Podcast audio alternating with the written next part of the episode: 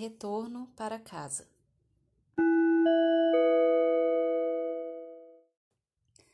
Houve um tempo do silêncio. Nada se dizia.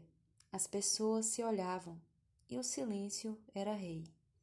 Não, não é aquele silêncio constrangedor, como quando se babucia um vacilo em palavras e gestos desconfortáveis.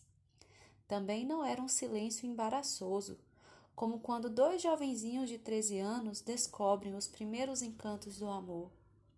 Não era um silêncio vago, como quando estamos sozinhos em casa, sem companhia e música. Nada disso. É o silêncio. Uma pausa. Um olhar caloroso para o movimento do outro. Um abraço fraterno ao finalizar um encontro. O silêncio existe no som.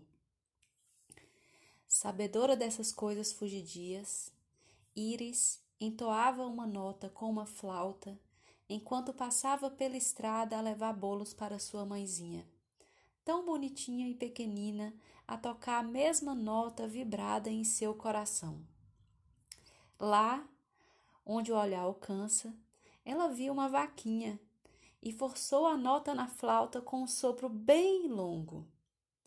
A flauta estoporou no agudo muito fino, muito alto e bastante desafinado.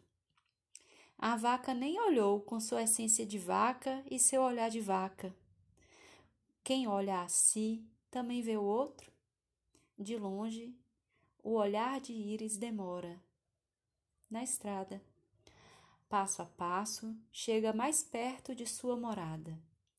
Lenta, devagar e serena, alcança o destino do retorno ao braço terno de sua amada mãe.